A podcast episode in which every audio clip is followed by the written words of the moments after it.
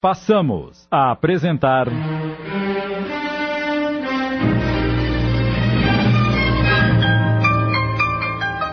A Caminho da Redenção. Obra de essa de Queiroz, psicografada por Wanda Canuti. Adaptação Sidney Carbone.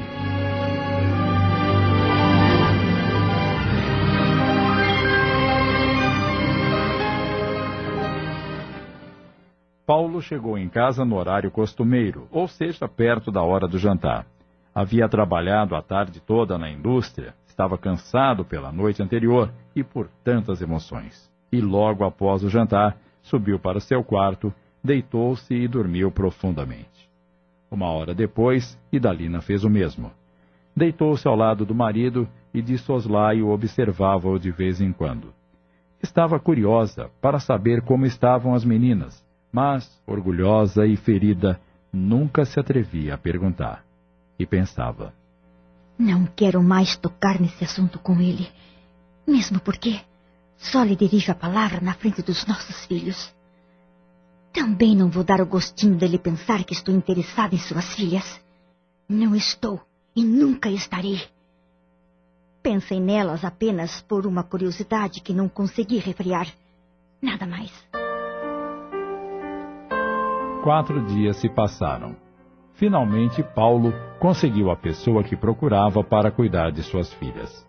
Tratava-se de Dona Marta, uma senhora de 40 anos, viúva e sem filhos, que fora indicada por um amigo, ao qual Paulo revelara seu drama e problema, pedindo-lhe sigilo. Assim que a conheceu, tomou-se de simpatia por ela. Ele próprio a levou até as meninas, conversou com elas e dispensou a criada de Leda. Resolvida essa questão, decidiu que esperaria mais algum tempo e então revelaria às filhas que tinha uma outra família. Não queria mais saber de mentiras e omissão.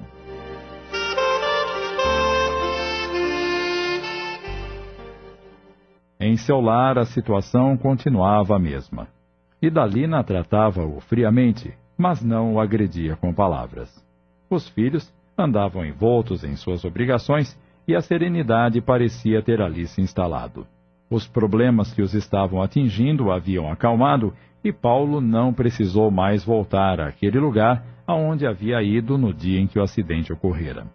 Nessa pequena tranquilidade, seis meses se passaram.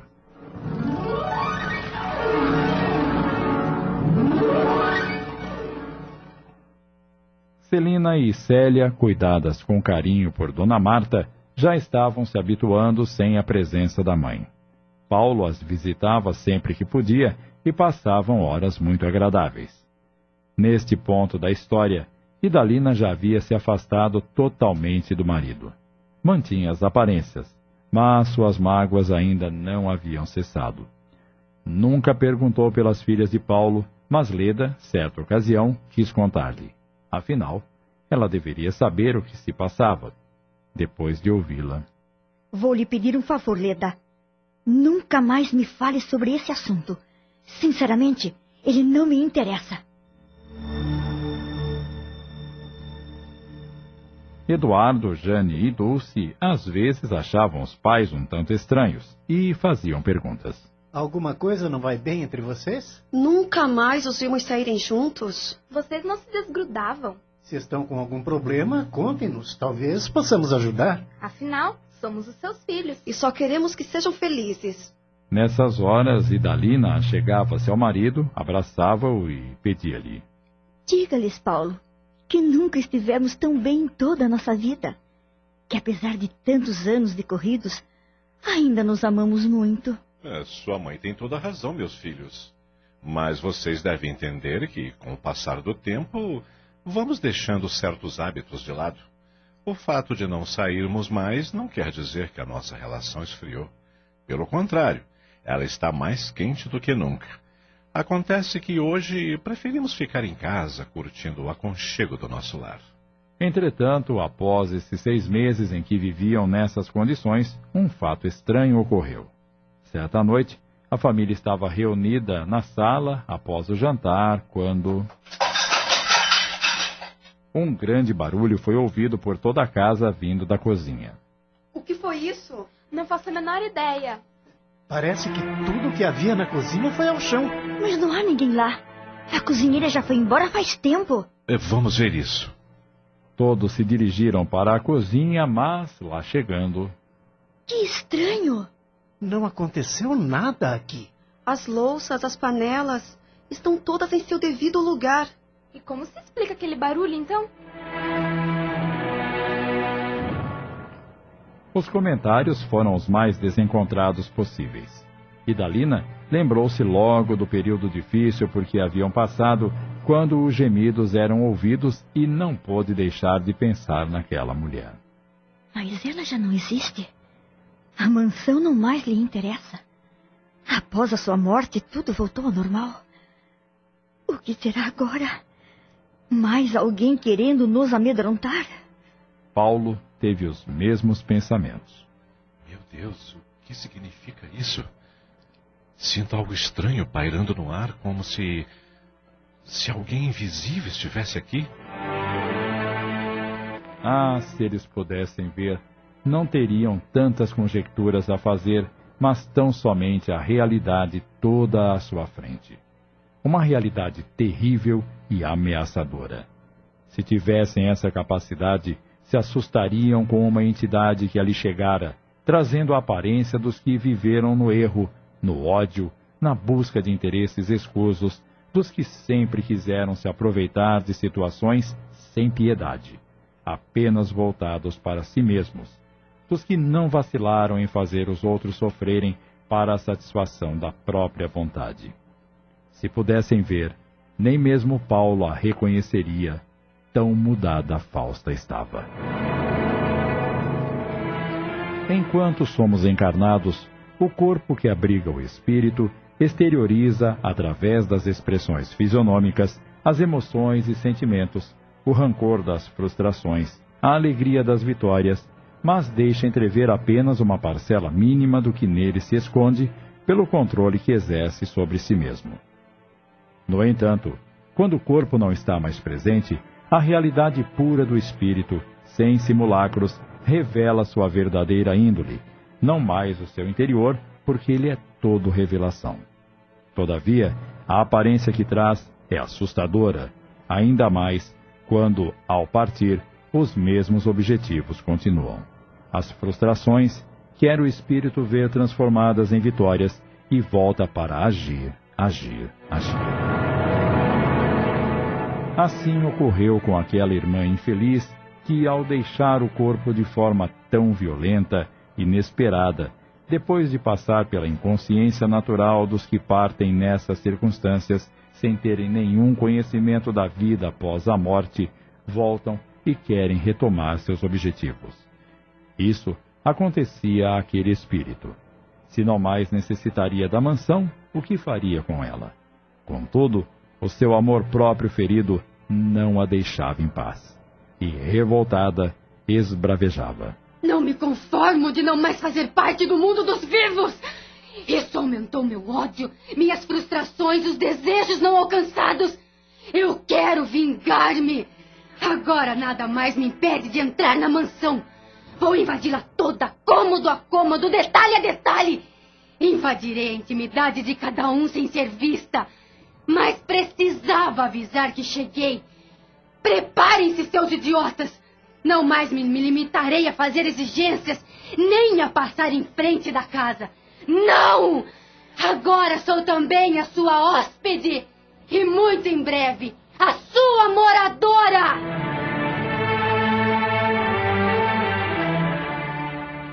Estamos apresentando. A Caminho da Redenção. Voltamos a apresentar. A Caminho da Redenção. Adaptação de Sidney Carbone.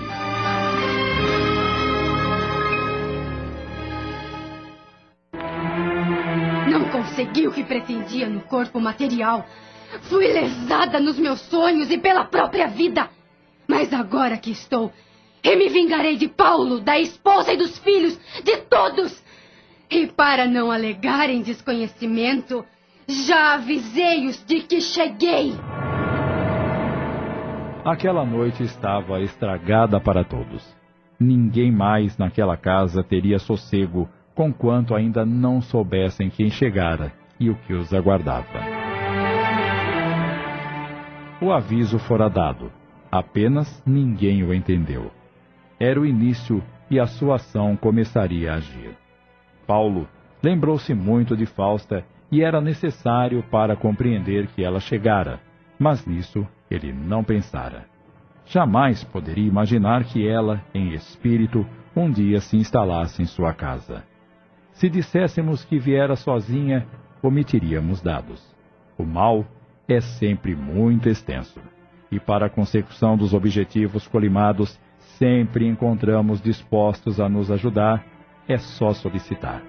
Por isso, aqueles que se dispõem a trabalhar em prejuízo de alguém ou de alguma causa, extorquindo dos que solicitam quantias vultosas, encontram sempre à disposição um grande número de espíritos apegados ao mal, prontos a cooperar.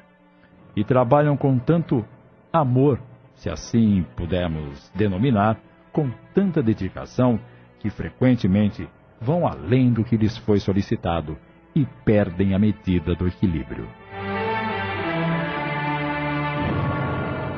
Mas voltemos à nossa irmã. O seu desejo de promover naquele lar a degradação familiar era tão intenso que precisava de companheiros e encontrou-os logo e muitos.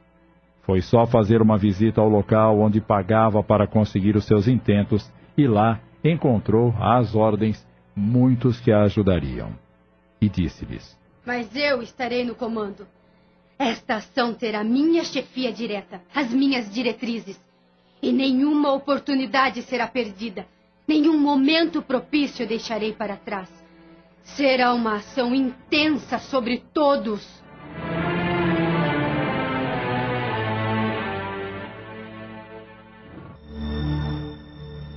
Naquela noite, nada mais houve. Conforme o espírito de Fausta sabia, para a eficácia dos fins, era necessário ao menos de início saber dosar, e ela o saberia. Por aquela noite, já havia feito o suficiente. Seus companheiros ali estavam, apenas aguardando uma ordem para começar. A família moradora da casa era composta por cinco pessoas, mas se vissem quantos eram os hóspedes desencarnados, seus habitantes temporários se assustariam. O trabalho a que ela se propusera agora seria diferente. Atuaria juntamente com seus companheiros apenas nas mentes. Seria uma ação de mente a mente. Muito inteligente, pois que se a mente comanda o corpo, todos passariam a fazer exatamente o que ela desejasse. Usando da sugestão mental, tão desencontrada, desequilibrada, logo seriam julgados dementes um a um. A primeira seria Idalina. Sim, desmoronando a mola mestre, todo o resto ruiria. Os prognósticos para o desempenho do seu trabalho eram, em essência, esses. E, no final, a mansão, que não quiseram lhe dar, estaria totalmente vazia. Não que a quisesse mais para si, nada faria com ela, a menos que a transformasse no seu reduto, de onde partiria para novas empreitadas, e como soldado cansado se refrega, voltaria ao seu posto para o descanso merecido, enquanto outras manobras não a solicitassem.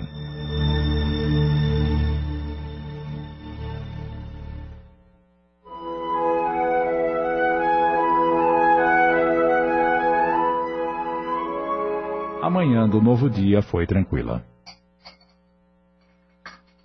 À mesa do café, Dulce, alegre e descontraída, comentou o episódio da noite anterior de forma jocosa e todos acabaram rindo sem lhe dar maior importância. Sabem o que eu acho? Diga, Eduardo. Acho que tivemos uma ilusão de sentidos.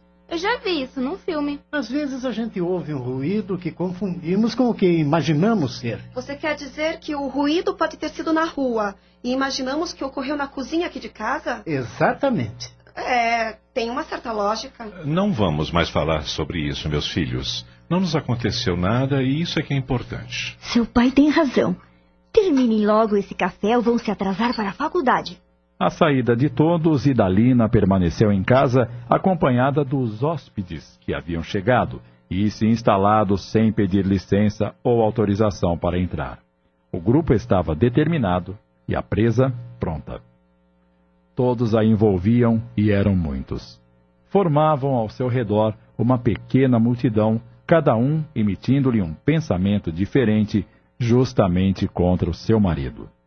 Nesse primeiro dia, mesmo afastados de Paulo, agiam contra ele. Nada fariam àqueles que se encontravam fora da casa. Dentro, porém, o labor seria intenso. Assim iam trabalhando, trabalhando, e Idalina atormentando-se. Que esquisito. De repente comecei a sentir um barulho no ouvido, como se tivesse entrado água. Em certo momento, ela até sentou-se, colocou as mãos tapando os ouvidos e comprimindo a cabeça, como que a se isolar de tanta irritação.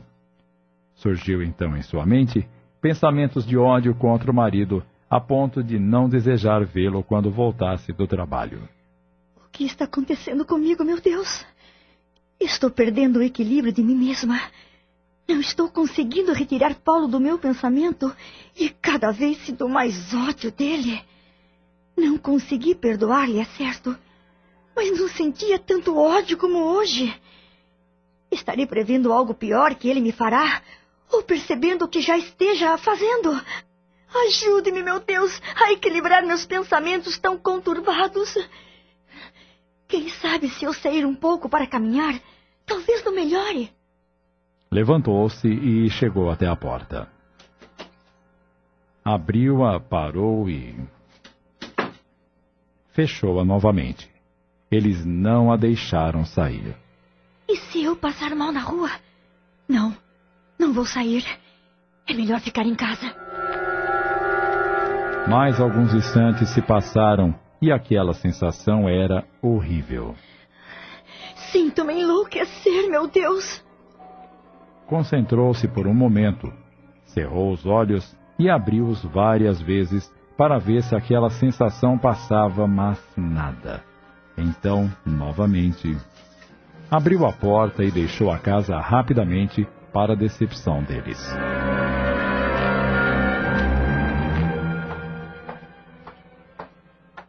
Idalina deixou a casa atormentada, mas à medida que caminhava, sua mente ia se aclarando e começou a perceber as pessoas que com ela cruzavam. Andou cerca de meia hora, sem rumo, sem destino, até que conseguiu ordenar seus pensamentos e tê-los completamente limpos. Graças a Deus aquela coisa horrível passou. Não estou sentindo mais nada. Preciso voltar para casa. Fez meia volta e retornou. Em frente à sua casa, ao ter que entrar, sem saber por quê, sentiu receio, mas decidida abriu a porta e entrou. Sentia um ligeiro cansaço pela caminhada ininterrupta, por isso sentou-se no sofá para descansar um pouco. Logo, uma criada veio perguntar-lhe algo. Enquanto ela falava, mesmo Idalina, tendo ouvido, não conseguia responder. Não lembrava o que lhe fora perguntado, e novamente sua cabeça ficou transtornada. O que foi que você perguntou mesmo, Sinira? Desculpe, mas estou confusa, estranha. Não consigo ordenar meus pensamentos. Eu estou passando mal. Acho que minha cabeça vai explodir.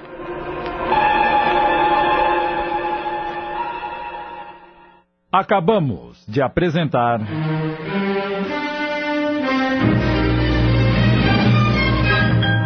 A Caminho da Redenção Obra de essa de Queiroz, psicografada por Wanda Canuti em 20 capítulos.